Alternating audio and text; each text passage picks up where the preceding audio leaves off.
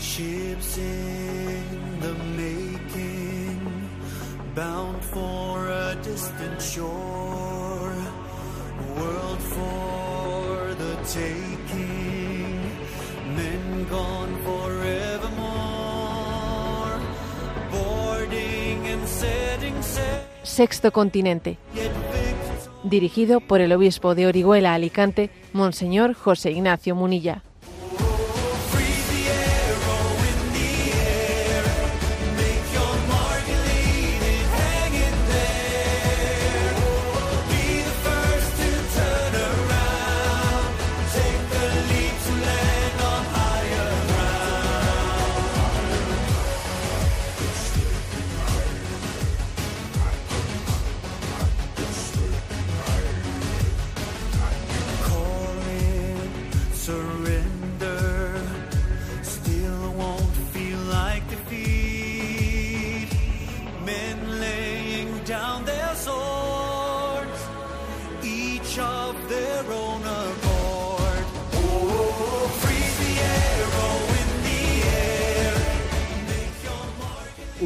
Saludo a todos los oyentes de Radio María. Un día más, con la gracia del Señor, nos disponemos a realizar este programa radiofónico llamado Sexto Continente, que lunes y viernes de 8 a 9 de la mañana, una hora menos, en las Islas Canarias, realizamos en directo aquí en Radio María España. Quiero consagrar el, quiero dedicar el inicio de este programa pues a la causa de la paz, a la palabra que la Iglesia tiene desde su doctrina social sobre la paz. Y lo digo con motivo de que se han cumplido dos años de la invasión de por parte de Rusia de Ucrania, aunque en realidad esa invasión había comenzado hace diez años atrás con Crimea, etcétera, pero esta especie de guerra abierta, pues hace unos dos años es la que está ocupando ¿no? nuestro espacio. Con este motivo de estos dos años, el presidente de Ucrania, Zelensky, ha hecho público un dato de esos que mm, pues estaba como reservado, ¿no? ¿Cuántos soldados muertos ha habido? Bueno, hay que decir una cosa, que, que, que dentro de lo terrible que, es, eh, que son todas las guerras, en esta en concreto, la inmensa mayoría de los muertos son soldados, no es población civil, aunque también hay mucha población civil. ¿eh?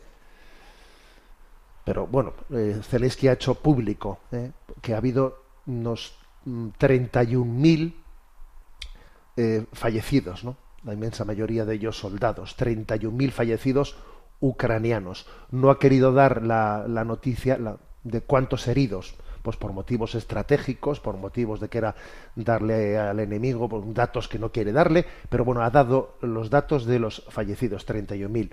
No sabemos cuántos eran los fallecidos eh, rusos, que también se sospecha que pueden ser muchísimos, pues por la forma en la que también se han llevado a cabo muchas batallas en las que se ha lanzado a, muchos soldados co- como carne de cañón se les ha lanzado por delante. ¿eh? Pero bueno, pues una, una barbaridad, ¿no? Decía recientemente que si un, pues un, un estudioso, un historia, vamos, un estudioso de, de esta guerra, que si se pusiesen en fila, se calcula esto, ¿eh? Que si se pusiesen en fila los cadáveres de los fallecidos en esta guerra, en estos dos años, podría llegarse desde Barcelona hasta Marsella. ¿eh? Hacía él ese cálculo. Bueno, ahora tenemos un- por, por la parte ucraniana un dato certero, ¿no? 31.000 soldados, bueno, en total, ¿no? La inmensa mayoría soldados fallecidos. Bueno, creo que es un momento también para, para decir una palabra sobre la doctrina, sobre por qué en este momento la doctrina social de la Iglesia, cuando, cuando se, expresa públicamente, está teniendo pues muchísimas resistencias. La verdad es que yo soy testigo de ello en redes sociales. ¿eh? En pocas cuestiones, cuando te manifiestas públicamente en redes sociales, eres más atacado que como cuando lo haces sobre el tema mm, de la paz. ¿Por qué? Pues porque la opinión pública, eh, en el fondo, está absolutamente polarizada. Mm, La, la opinión que la opinión pública tiene sobre el tema de los conflictos bélicos es una opinión pública que está hecha desde mi adhesión a un bando. En el fondo es una opinión más emotiva que ética. Entonces, estos son los míos y estos son los tuyos, con lo cual, eh, pues cualquier, cualquier juicio crítico ético que se haga sobre lo que mi bando, mi bando está realizando, me pongo con las uñas sacadas, ¿no? Frente a ello. Y esto es, esto es lo que ocurre en, esta, en estas circunstancias emotivamente tan polarizadas, cuando la Iglesia quiere hacer un discernimiento eh, moral, ético, tiene muchas veces unos rechazos tremendos, ¿no? Como por ejemplo, ¿eh? como por ejemplo, pues cuando pues el Santo Padre llamó en esta guerra desde el principio a sentarse, a sentarse y a llegar a un acuerdo. Entonces, claro, pues al Papa se le acusaba de que, a ver, pues, ¿cómo el Papa puede decir eso? No hay que sentarse para nada, lo que hay que hacer es, eh, vamos todos a la guerra. Sí, vamos todos a la guerra, pero, pero lo que era obvio es que ni Europa ni Estados Unidos estaba dispuesta a ir a la guerra hasta el punto de derrotar a Rusia. Eso, eso no iba a ser y eso no está siendo. Y ahora estamos viendo pues que no es así. ¿eh? que no, que, se están recortando los presupuestos y que no se les va a dar el suficiente el armamento ni potencialidad para derrotar a Rusia. Eso no va a ser. Entonces, claro, es muy fácil decir, es muy fácil decir, no se puede negociar con los malos, pero claro, sin que estés dispuesto a poner los medios para que ganen los buenos. Perdón, si se puede hablar aquí en esos términos, pero lo digo para, para aclararnos, ¿no? Entonces es, es curioso, pero la, eh, la carne y la sangre muchas veces nos impide ver, impide ver lo que realmente ocurre y es que a veces las, las guerras interesan para desgastar a mi enemigo, pero sin que yo esté dispuesto a afrontar el problema hasta solucionarlo. Porque eso ya sería invertir mucho. Pero me interesa que exista una guerra porque así desgasto a mi enemigo y yo económicamente pues, obtengo otros réditos. Y es terrible, pero esto es así. ¿eh? Entonces, dos años después, la llamada del Santo Padre a, decir la peor solución va a ser la guerra, es, es un momento de, de buscar la paz, de, de, buscar el diálogo. Al Papa se le puso, vamos a bajar de un burro por, por haber dicho eso. Al secretario de Estado, ¿no? Monseñor Parolín, vamos, es que le, le, le, han llovido por todos los lados, ¿no? Le han dado en todas las mejillas. Pero dos años después es obvio que esa era la postura justa y prudente, porque es que la doctrina social, la doctrina social tiene que tiene que aunar dos conceptos, justicia y prudencia. Y no vale solo con prudencia si no es justa. Y no vale solo con justicia si no es prudente, si no es prudente. La prudencia y la justicia tienen que estar aunadas en el discernimiento de cómo afrontar los conflictos. Justicia y prudencia. Prudencia y justicia, ¿no? Creo que este es el, la perspectiva desde la que la doctrina social de la Iglesia se, se manifiesta y quiere dar una palabra, una palabra ante, ante tanto conflicto. ¿no? Lo mismo está ocurriendo por lo que a la, a la guerra en Gaza se refiere. El 14 de febrero tuvo lugar eh, pues en, Italia una reunión con motivo del aniversario del, pacto lateranense por el que eh, por el que la Iglesia mm, y el Estado Vaticano, mejor dicho, ¿no? y el gobierno italiano pues llegaron eh, históricamente al estatus actual, ¿no? Bueno, con motivo de ese aniversario se juntaron pues el presidente de la República Italiana, Sergio Mattarella, la primera ministra Giorgia Meloni, y por el lado de la Santa Sede estaban presididos por el secretario de Estado, ¿no? Monseñor Parolín, y hablaron de distintos, de distintos temas, los, los, cuidados al final de la vida, las políticas familiares, pero también se mencionó la situación en Tierra Santa, donde hay una coincidencia, pues mm, gracias a Dios, ¿no? Hay una coincidencia grande de criterio entre la Santa Sede y el gobierno italiano. ¿eh? Entonces hicieron votos por abrir caminos hacia la paz, ¿no?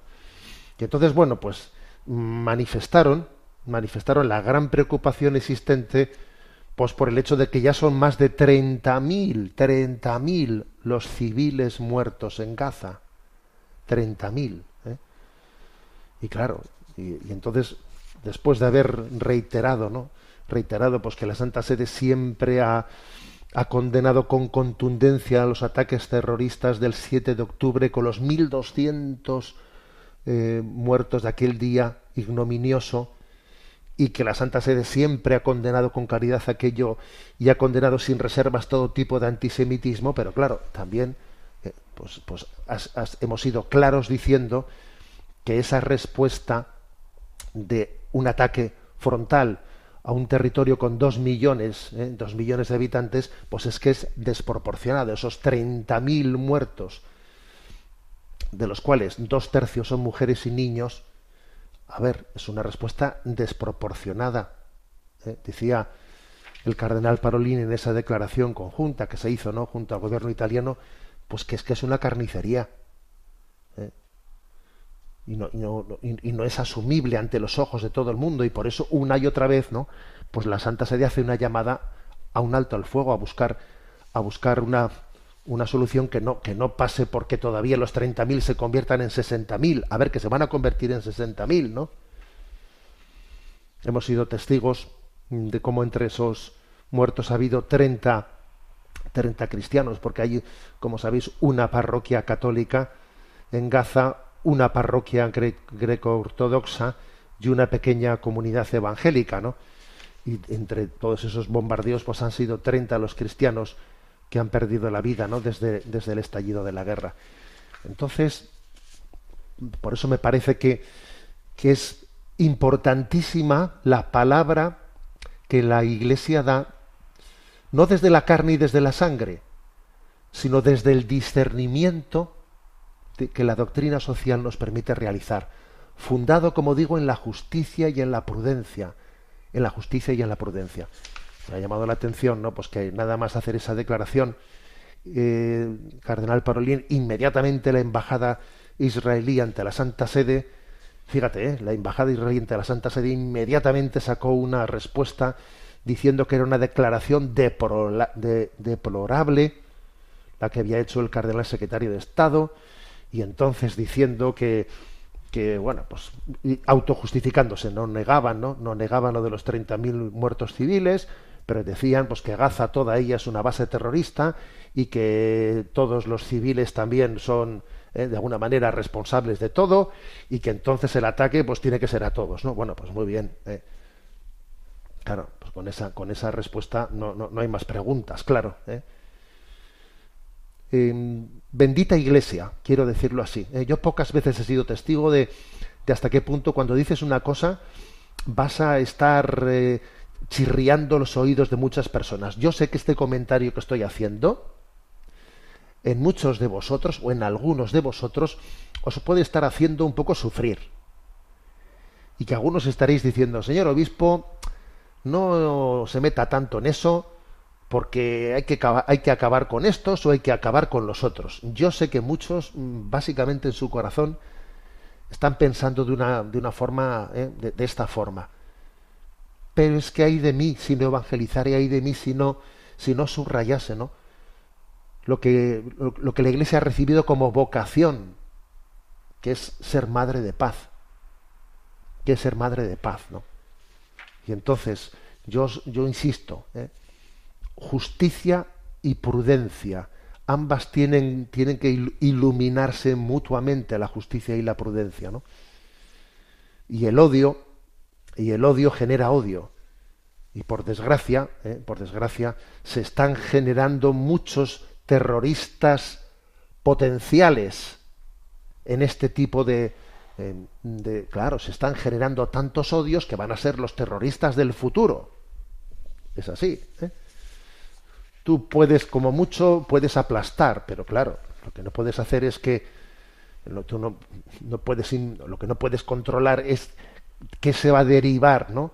de, esa intervención en la que has aplastado. Se van a derivar más terroristas, ¿eh? más terroristas. Bien, por ello, ¿eh? cuando se cumplen estos dos años y cuando se ha hecho pública esa terrible cifra de los 31.000 31.000 ucranianos fallecidos, pedimos por la paz. ¿eh? Y lo vamos a hacer dirigiéndonos a Santa María de la Paz, Nuestra Señora de la Paz, y vamos a rezar todos. Os pido que os unáis a mí para rezar esta Ave María por la paz. Dios te salve María, llena eres de gracia, el Señor es contigo, bendita tú eres entre todas las mujeres y bendito es el fruto de tu vientre Jesús. Santa María, Madre, Madre de Dios, ruega por nosotros pecadores, ahora y en la hora de nuestra muerte. Amén. Reina y Madre de la Paz, ruega por nosotros. Sexto Continente es un programa que tiene interacción con los que sois usuarios en redes sociales, en Instagram y en Twitter a través de la cuenta arroba obispo monilla, en Facebook a través del muro que lleva mi nombre personal de José Ignacio Monilla. Los programas anteriores los tenéis tanto en el podcast de Radio María como en las plataformas de Spotify y de iVoox, además también en el canal de YouTube de En ti confío, ¿eh? también en el canal de YouTube de En ti confío, también tenéis publicado en YouTube este programa de Sexto Continente. Bueno, vamos adelante en esta andadura y voy a compartir un tema, pues, digamos, más, ¿eh? más liviano, que también nos, nos alegre un poco, ¿no? y es el siguiente. A ver, está publicado en Religión en Libertad. Eh, es una reflexión, ¿eh? una, una reflexión hecha por un forofo de Chesterton llamado Alkist, en el que él, leyendo todas las obras de Chesterton, eh, extrajo unas 17 profecías realizadas por, Chesterton, ¿no? que se han cumplido, sorprendentemente, pero son, son, fijaros, ¿no? pues profecías hechas allá por los años 1915, 1925, o sea, entre 1915 y 1935, y claro, dice uno, pero, pero ¿cómo es posible, cómo es posible que Chesterton tuviese la capacidad de, de decir, de, decir esto, ¿no? Bueno, pues vamos, si quieres, vamos si quieres hacer, eh, hacer esta, esta reflexión, aunque solo sea eh, a, modo de, a modo de mm, de admiración ¿eh? y de reflexión.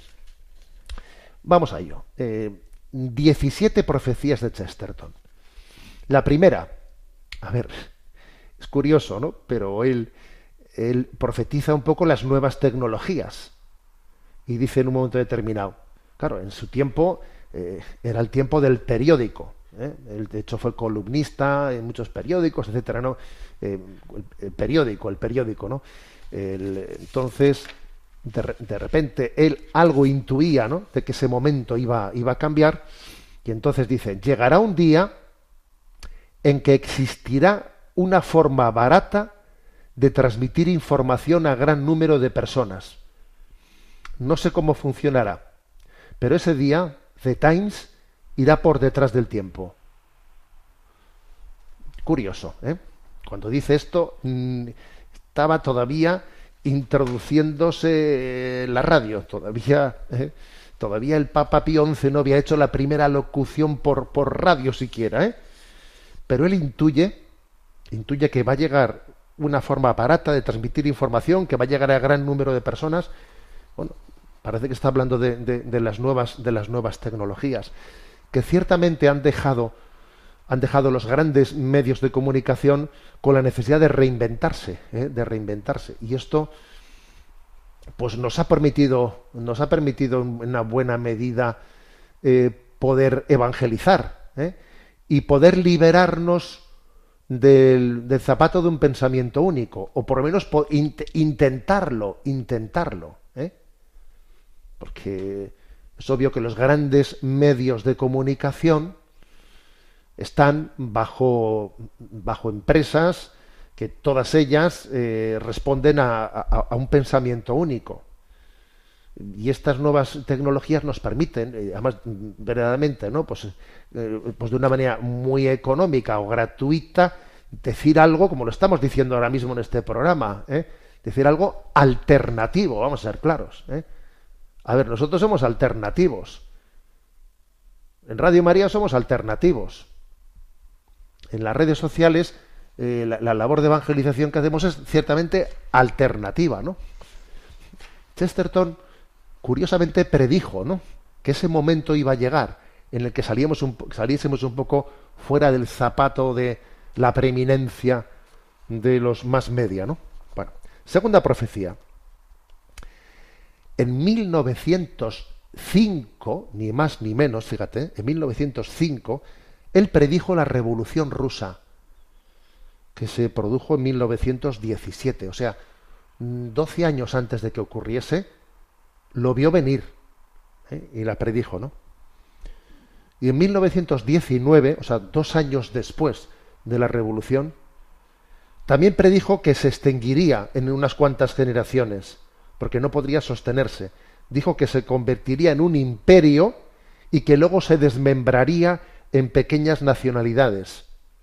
Justo lo que ocurrió en 1991. Es curioso esto, ¿eh? las ve venir.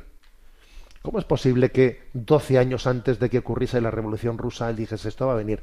Pues también porque vería, él vería que la revolución industrial que estaba aconteciendo, estaba aconteciendo pues, en, eh, en un entorno de injusticias sociales tan fuertes, tan fuertes, que estaban generando pues una clase, una clase obrera pues absolutamente maltratada, injustamente maltratada, que era carne de cañón para poder ser manipulada por ideologías, ¿no? ideologías marxistas y que eso iba a ser utilizado como carne de cañón para una revolución. Lo vio venir porque las injusticias son, son pues, un caldo de cultivo. Pero al mismo tiempo, cuando comenzó aquello, no eso parecía imparable, también se daba cuenta de que esa justicia era falsa, la justicia ¿eh? revolucionaria era falsa y en el fondo era, era poner, ¿eh? cambiar, cambiar de dictadores, era cambiar de dictadores y entonces también dijo esto, esto se va a romper, ¿eh? se va a romper, va a generar sufrimiento y el pueblo se resistirá porque el pueblo tiene también grabado en su corazón una llamada a la libertad y explotará y al final esto se desmembrará y cada uno irá por su lado y serán sus, nacionalismos los que terminen llevándose el gato al agua. Exactamente como ha sido. Porque en el fondo, cuando uno conoce el corazón del hombre, las cosas son bastante predecibles.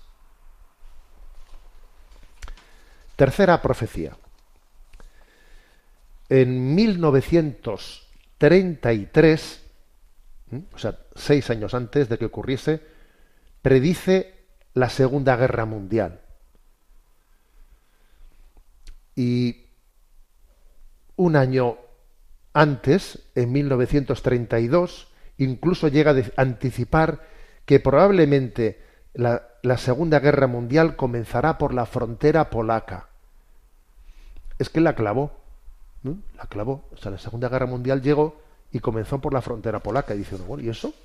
Chesterton cómo pudo tener esa especie de profecía? Cada vez que está escrito en los periódicos, ¿eh? y en sus obras. O sea, él, escribía columnas, decía, va a llegar la Segunda Guerra Mundial, va a comenzar por la guerra polaca, toma ya. ¿Y eso cómo pudo acertar eso? Pues porque, porque también por, por el análisis de la realidad, porque la Primera Guerra Mundial había concluido con un acuerdo en el que se había humillado, ¿eh? Humillado a, una nación. Entonces, claro, si tú humillas a, a quien ha sido vencido, claro, pues esa humillación va a salir tarde o temprano. O sea, esa humillación va a salir. Por eso es muy importante que cuando una guerra concluye se haga en términos en términos no de yo he vencido y se ha acabado, sino en términos de que tenemos que construir juntos, ¿no? Pues, pues un futuro común, como creo que se ha hecho afortunadamente en el final de la Segunda Guerra Mundial que creo que el final de la Segunda Guerra Mundial ha sido mucho más inteligente que el de la Primera. ¿eh? Bueno, ahí está esa profecía. Cuarta profecía. Él sostuvo que el Islam sería una constante amenaza. Y eso lo predice a principios del siglo XX, donde no había ningún problema ¿eh? con el fundamentalismo islámico. ¿eh? A principios del siglo XX la relación con el Islam era muy pacífica. No había fundamentalismos. Pero curiosamente él dice, ¿no? Que va a ser una constante amenaza. Y dice uno, ¿y por qué, por qué intuye él eso? Bueno, pues que igual también lo intuye porque entiende que hay mucha potencialidad de de utilizar muchos textos del Corán, etcétera, para hacer de ellos eh, una lectura fundamentalista. Quinta profecía. En 1935 anticipó que el poder económico se trasladaría de Londres a Nueva York y luego de Nueva York a Pekín. También esto, ¿eh? Fijaros lo que es esto. Él dice, el, poder económico se va a trasladar ¿eh? de Londres a Nueva York y luego más tarde se trasladará de Nueva York a Pekín. Es curioso, ¿eh? ¿De dónde tiene él esa perspectiva de, cómo va, va a devenir las cosas? Bueno, quizás la, la conciencia de, de, cómo el mundo que ha emigrado a, a Estados Unidos es especialmente emprendedor, eh, emprendedor y todas las posibilidades que tienen esas nuevas tierras, pues es una, una intuición, ¿no? Ahora lo que sorprende es el pensar después que vaya, mm, que vaya a trasladarse a Pekín, ¿no? Quizás también yo creo que es porque esta intuición, esta profecía, viene de que Chesterton sabe que el mayor potencial que tenemos es el del propio ser humano. Entonces, ¿qué es lo que más garantiza el desarrollo de los pueblos? Las personas. Y allí donde hay mucha población, también hay mucho ingenio, muchas potencialidades, ¿no? Y entonces creer en el hombre, creer en el hombre, ¿no? Sexta profecía. El hombre llegará a la luna, lo dice en 1930. Aunque, aunque, aunque añade, ¿no? No me siento capaz de responder que se nos ha perdido allí. Eso, eso también lo añadía. Yo no entiendo que se nos ha perdido allí, pero sé que llegaremos a la luna, ¿no? Y intentaremos ir allá. ¿Por qué? Pues porque existe esa especie de, Mm, de deseo de ser el primero, yo tengo que ser el primero, y esa especie de competitividad, y alguien tiene que llegar ahí. Al final, ¿para qué ha servido venir aquí? Bueno, pues para decir que he sido el primero. ¿eh? Séptima profecía. Todavía no se había popularizado el, automóvil individual, era un privilegio de las minorías. Las carreteras estaban desiertas, no, lo siguiente. ¿eh? Cuando pasaba un coche ahí había que asomarse para verlo pasar. Pero sin embargo, en 1926 apunta que el mundo moderno es, será como una multitud de veloces coches de carrera que se encuentran bloqueados en un atasco. ¿Eh? Curioso esto. El mundo moderno va a ser, ¿no? Una multitud de veloces coches de carrera que se encuentran bloqueados en un atasco. Bueno, ahí es nada, ¿no? Ahí es nada para, hacer un retrato de lo que de lo que él veía venir, ¿no? Diciendo, aquí hay un progreso, pero luego el progreso va, va a encontrarse con que todo el mundo quiere estar ahí y al final entre todos nos chocamos y nos quedamos todos bloqueados en un atasco, ¿no? Octava profecía. En 1914 lamentaba que la gente tenía cada vez más animales domésticos y cada vez menos bebés. Y en 1929 también eh, denuncia el empeño por tener cuartos de baño y de no tener bebés.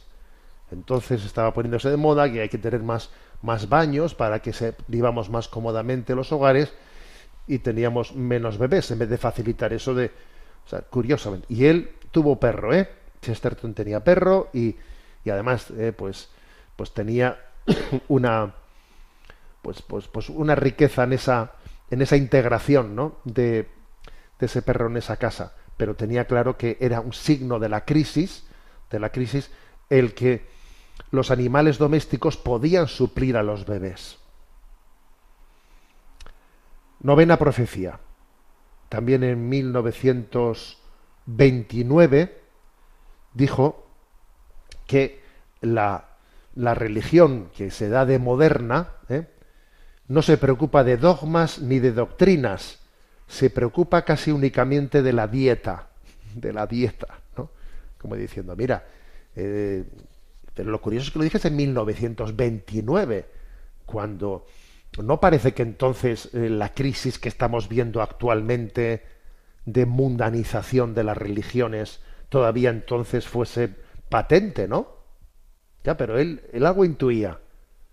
Cuando dice, la religión eh, en los tiempos modernos no se preocupa ni de dogmas ni de doctrinas, se preocupa únicamente de la dieta, de la dieta, que es, lo periférico, ¿no? ¿Por qué? Pues porque aunque para aquellos años se mantenían mucho, ¿no? Mucho, pues las tradiciones, muchísimo más que ahora tú verás, ¿no? Estamos hablando de hace, ¿eh? pues de hace 100 años. Sin embargo, él ya intuía que esa crisis del relativismo o de la ilustración se estaba infiltrando. Décima profecía. En 1930 escribe una frase que bien valdría, ¿no? Para las recargadas ceremonias de inauguración de los Juegos Olímpicos. Dice, el materialismo moderno es solemne con los deportes, porque no tiene otros ritos que solemnizar. Diciendo, a ver, esto es lo que ocurre hoy en día, ¿eh?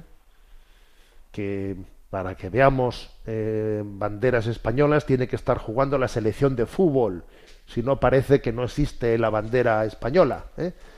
O para que se vea una ceremonia, una ceremonia oficial, tiene que estar los juegos, o sea, tiene que ser el deporte, el deporte, la escena en la que la sociedad saca sus galas.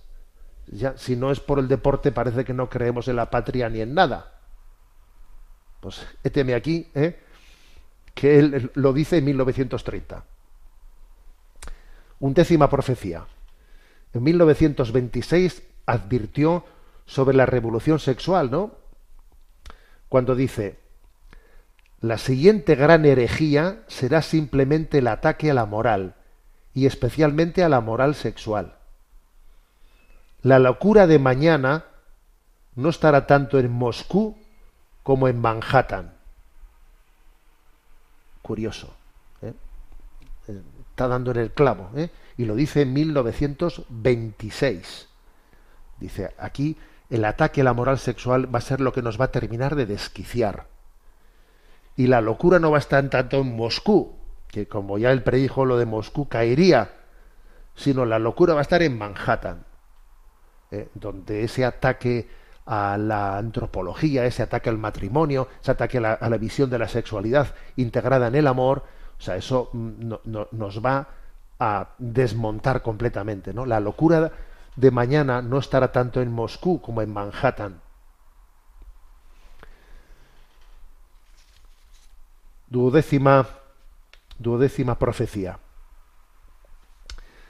Dice, un fanatismo extraño llena nuestro tiempo, el odio fanático a la moral, especialmente a la moral cristiana.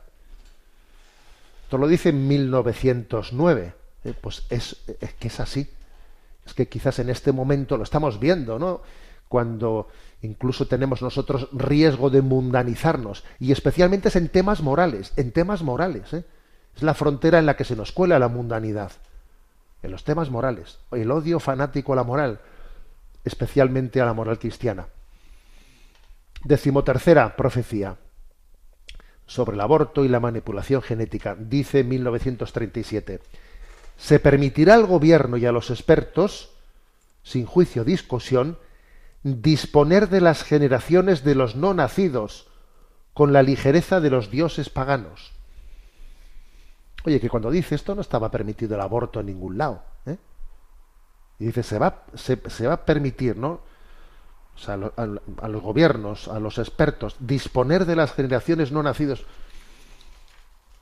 Este hombre tuvo el don de, conociendo el corazón del hombre, ver eh, cuál era la deriva, hacia dónde íbamos, ¿no? Decimocuarta profecía. Dice, el efecto obvio de un divorcio frívolo es el matrimonio frívolo. Si tú introduces un divorcio frívolo, o sea que si aquí nos divorciamos, pues porque sí, ¿no? Eh, vamos, lo del divorcio express de España. Si yo me divorcio porque sí, porque nos hemos dejado de querer y ya está, ¿no? Pues es matrimonio frívolo. Pues estamos viendo. Decimoquinta profecía. Aquí está como eh, profetizando eh, la ideología de género, ¿no? la crisis del feminismo, dice, cada sexo está intentando ser los dos sexos a la vez. Y el resultado es una confusión más falsa que cualquier convención. O sea que yo tengo, o sea, dice, estamos construyendo un feminismo en el que yo intento ser hombre y mujer a la vez. Y si es que al final esto, esto es, quiero superar las, las convenciones, pero en el fondo lo que hago es entrar en una confusión. Decimosexta profecía. También en plan, digamos, la crítica de la hipocresía social, ¿no? Esta la hace en 1930 el mundo a nuestro alrededor ha aceptado un sistema social que niega a la familia. Ayudará a veces al niño en lugar de a la familia. Ayudará a la madre en lugar de a la familia. Ayudará al abuelo en lugar de la familia, pero no ayudará a la familia. Bueno, pues es que le hemos clavado, ¿no? Es que es exactamente cómo ha derivado en el sistema de bienestar social, etcétera. Y por último, ¿no? la decimoséptima profecía. Dice, la tendencia actual de la reforma social parece que consiste en destruir todo rastro de los padres. Borrarán la antigua autoridad parental. Su lugar no lo va a ocupar la libertad ni la licencia, sino la autoridad mucho más supresora y destructiva del Estado. Esto lo dice en 1928. O sea, se quita la autoridad al padre, la autoridad paterna, para que sea el Estado el que ocupe ese lugar. ¿eh? Ocupa ese lugar. Fijaros también ¿eh? a dónde hemos llegado. Acordaros del PIN parental, por ejemplo. Ahora este, aquí el PIN parental, el que tiene eh, la última palabra en caso de crisis es el Estado, no, no, no es el padre, ¿no? Bueno, mm, llama la atención y agradecemos este, esta reflexión. 17 profecías de Chesterton que está publicada pues en Religión y Libertad para quien quiera poder acceder a ellas. Bien, eh, voy a hacer un, un momento musical, pero también con una, con una pequeña catequesis, porque Sé que en el domingo de ayer, que estamos en el segundo domingo de Cuaresma, en el que se proclama eh, la transfiguración, pero en la primera lectura, en el día de ayer, era la lectura del libro del Génesis en la que se narra el sacrificio de Isaac a cargo de, su padre Abraham. Y entonces es una lectura que muchas veces en nosotros suscita, nos conmueve, ¿no? Nos conmueve, incluso nos escandaliza nos escandaliza porque, claro, hiere un poco nuestra, nuestra sensibilidad. Y sin duda, para poder entenderla, pues hay que, hay que no hacer una lectura psicológica, ¿eh? no se puede hacer una lectura psicológica de ese texto, sino una lectura teológica. Y la lectura teológica es sin duda que, que es, es, una, es una imagen de lo que va a acontecer en la redención de lo que va a acontecer la redención, que es que el Padre entrega a Jesucristo ¿eh? en sacrificio por la salvación de toda la humanidad. Y no es que entrega a Jesucristo en contra de su voluntad, no, sino que es el mismo Jesucristo el que se ofrece al Padre para ser sacrificado por la salvación de todos, de todos nosotros. Entonces hay una, los judíos suelen hablar de la aquedad. ¿Y qué significa la, la aquedad? ¿no? Es curioso porque los judíos no son conocedores, obviamente, de la lectura cristológica de este, de este, de este texto. Pero es que es clave eh, para, para poder entender esto. Aquedad significa, es una palabra que se pone en labios de Isaac. Se pone en labios de Isaac, no está en el texto sagrado, ¿no? Pero aquedad es, es el, la petición que, hace eh, Isaac a Abraham, dice, átame, átame fuerte, átame fuerte para que, em, para que no salga corriendo, para que no me resista, átame fuerte para que el sacrificio pueda realizarse, ¿no? Es impresionante esta expresión de aqueda, porque esta expresión de aqueda tenemos que verla pronunciada por Jesús, que mm, cuando dice, si es posible que pase de mí este cáliz, pero que no se haga mi voluntad sino la tuya. ¿A qué da? Atame fuerte. No quiero, sé que, sé que el miedo me puede jugar una mala pasada. Atame fuerte para que yo me, junto con, contigo, eh, me ofrezca. No solo soy, soy entregado, sino que yo mismo voluntariamente me ofrezco. Atame fuerte. Esta expresión de aquedá, atame fuerte, estamos llamados también a pronunciarla cada uno de nosotros. Porque también en nuestra vida tenemos que unirnos a ese sacrificio, ¿no? Dios nos pide pruebas que suponen un sacrificio para nosotros.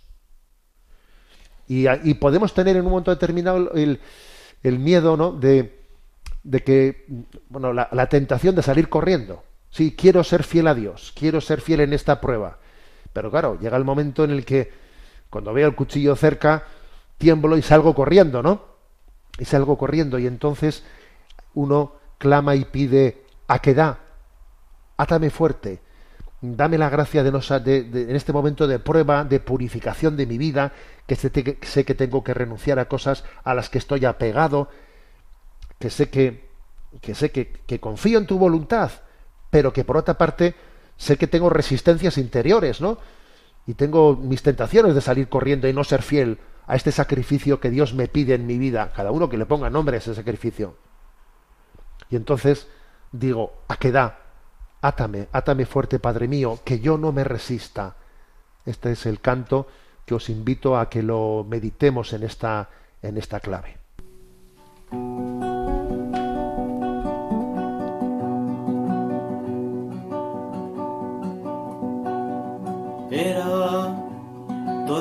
de noche cuando Abraham se disponía a sacrificar a su hijo. Los dos se miraban fijamente cuando le dijo su hijo Isaac.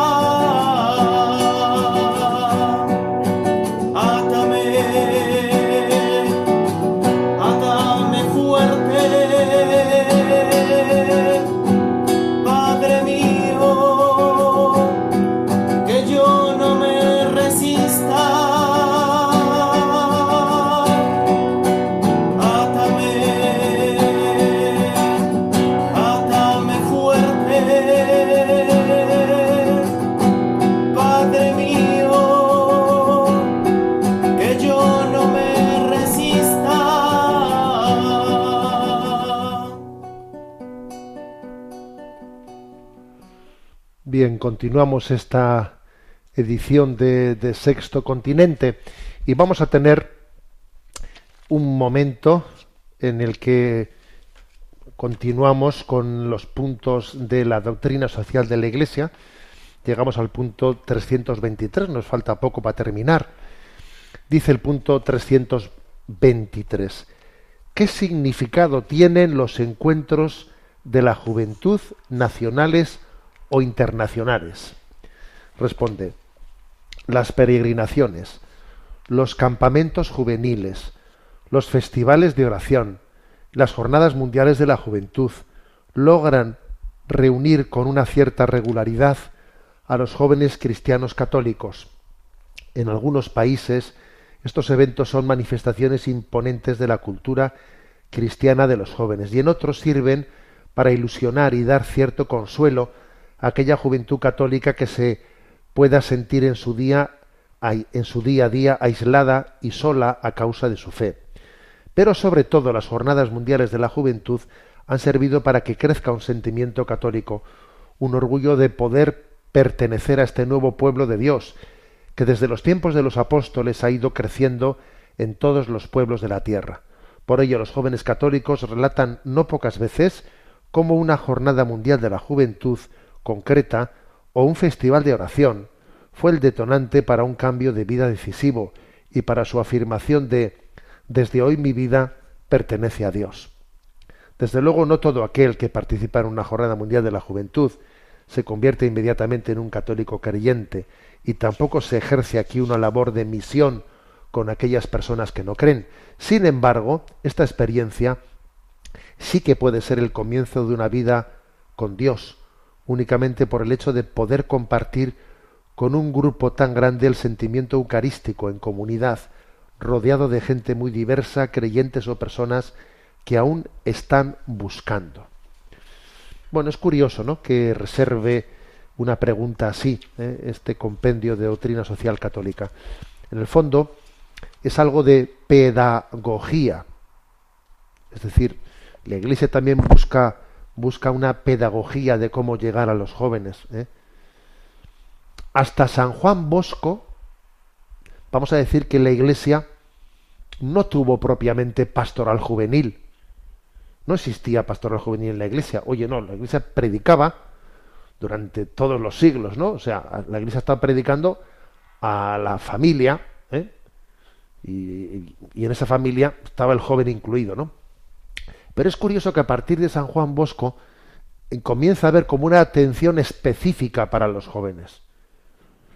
¿Y esto por qué? Bueno, pues porque hay un cambio cultural en el que, en el que eh, eh, pues el, joven, mm, el influjo que tiene del mundo, le abstrae, le, saca de la familia muy rápidamente, muy, muy rápidamente, de manera que un joven, en, eh, pues ya en su adolescencia, en su primera adolescencia ya, el influjo del mundo va a ser superior al influjo de la familia. Luego la Iglesia ha entendido que tiene que haber una pastoral específica dirigida a los jóvenes. Y en esa pastoral específica dirigida a los jóvenes ha comprendido que para llegar al corazón, al corazón de un joven hay que buscar el momento de gracia.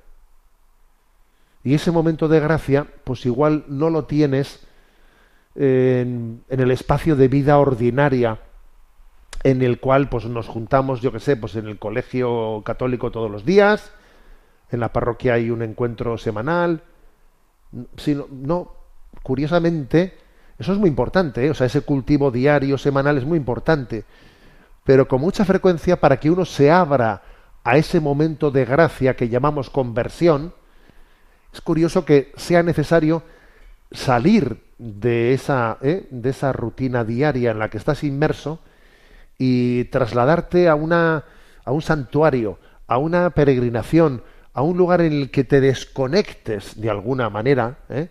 y te pongas en presencia de Dios. Porque es que este mundo nos tiene muy absorbidos, absorbidos. Y entonces también es necesario buscar situaciones, entornos que me habla, que me, que me pongan a la escucha verdaderamente, ¿no? Que me pongan a la escucha.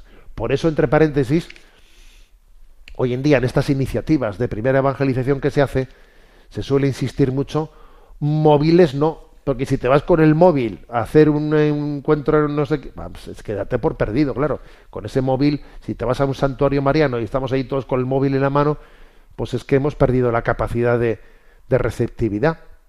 Estamos todos mirando a la pantalla y se ha acabado. Pero mm, así nace, ¿no? Con, esta intuición nacen las Jornadas Mundiales de la Juventud y tantas otras iniciativas, festivales de, encuentro, de música, de encuentros con jóvenes, porque, porque el mundo ejerce una atracción impresionante y necesitamos, si me permitís la expresión, contraatacar. ¿eh? Contraatacar. Es decir, a ver, tenemos que dar espacios alternativos donde podamos evangelizar, donde podamos decir, escucha, abre tus ojos al Evangelio, mira lo bello que es el Evangelio, míralo también en los demás, que eso es otro factor clave de esta pedagogía de pastoral juvenil. Verlo también realizado en los demás y ver que yo no soy un bicho raro. Y entonces, porque es mucho, o sea, a veces para evangelizar a un joven hay que llegar a través de los jóvenes. Pues porque el grado de receptividad eh, va, a ser, va a ser muy superior. ¿eh? Bueno, pues esta es un poco la explicación de, eh, de este punto. Y aunque sea también brevemente, pues vamos a tener nuestro, nuestro espacio de, de atención a alguna de las preguntas que han llegado y a Rocío le vamos a pedir que nos presente la primera pregunta, por lo menos. Muy buenos días, monseñor. Buenos, días, adelante. Pues la primera pregunta es de Antonio Ortiz de Zárate, que nos escribe desde Cantabria. Dice, buenos días. En su anterior programa, en el que abordó las causas del descenso de la natalidad, mentó que en un estudio el 24% de los encuestados rechaza tener hijos porque este hombre no puede ser el padre de mis hijos. Pues bien, se ve claramente que quienes así razonan, mujeres mayoritariamente, tienen una conciencia clara de la situación moral de una gran parte de la juventud y especialmente del hombre.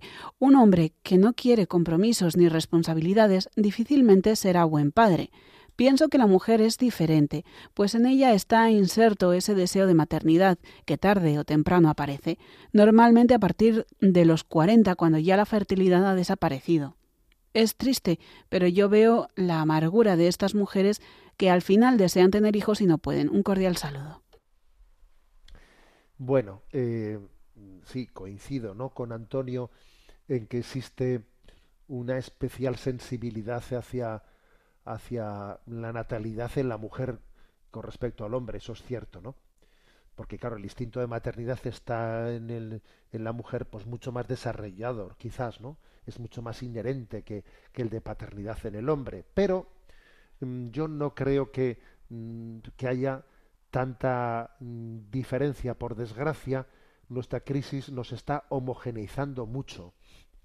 De hecho, en esos, en esos datos que di en el programa, ¿no? En el programa eh, anterior sobre la crisis de natalidad, allí se dieron, di también unas, unos datos, es que mm, jamás había existido eh, en menores de 25 años un tanto por ciento tan alto que dijesen yo no quiero tener nunca hijos.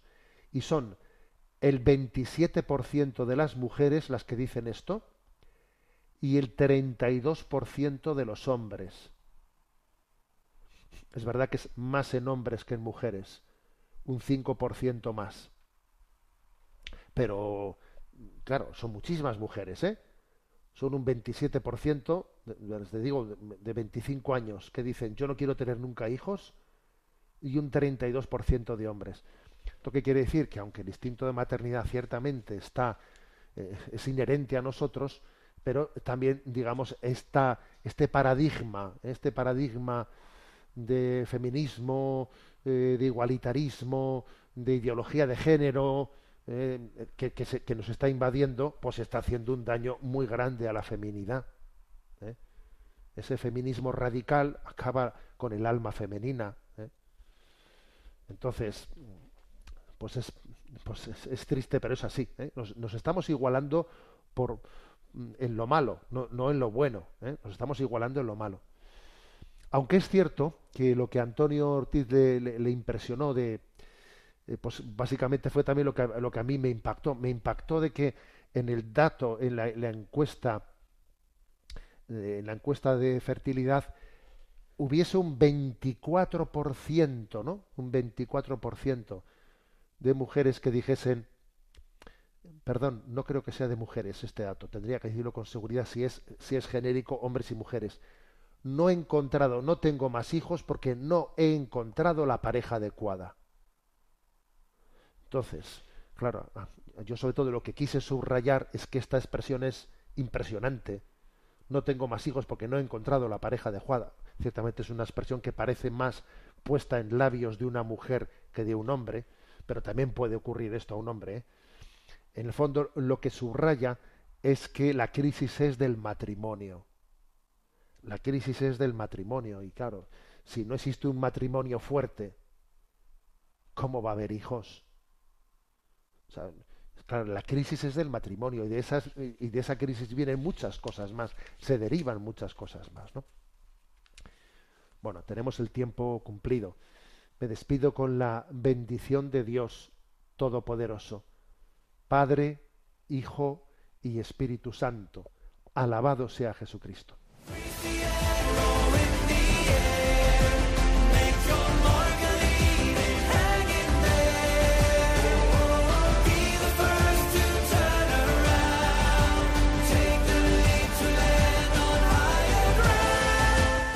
Finaliza en Radio María Sexto Continente, dirigido por el obispo de Orihuela Alicante, Monseñor José Ignacio Munilla.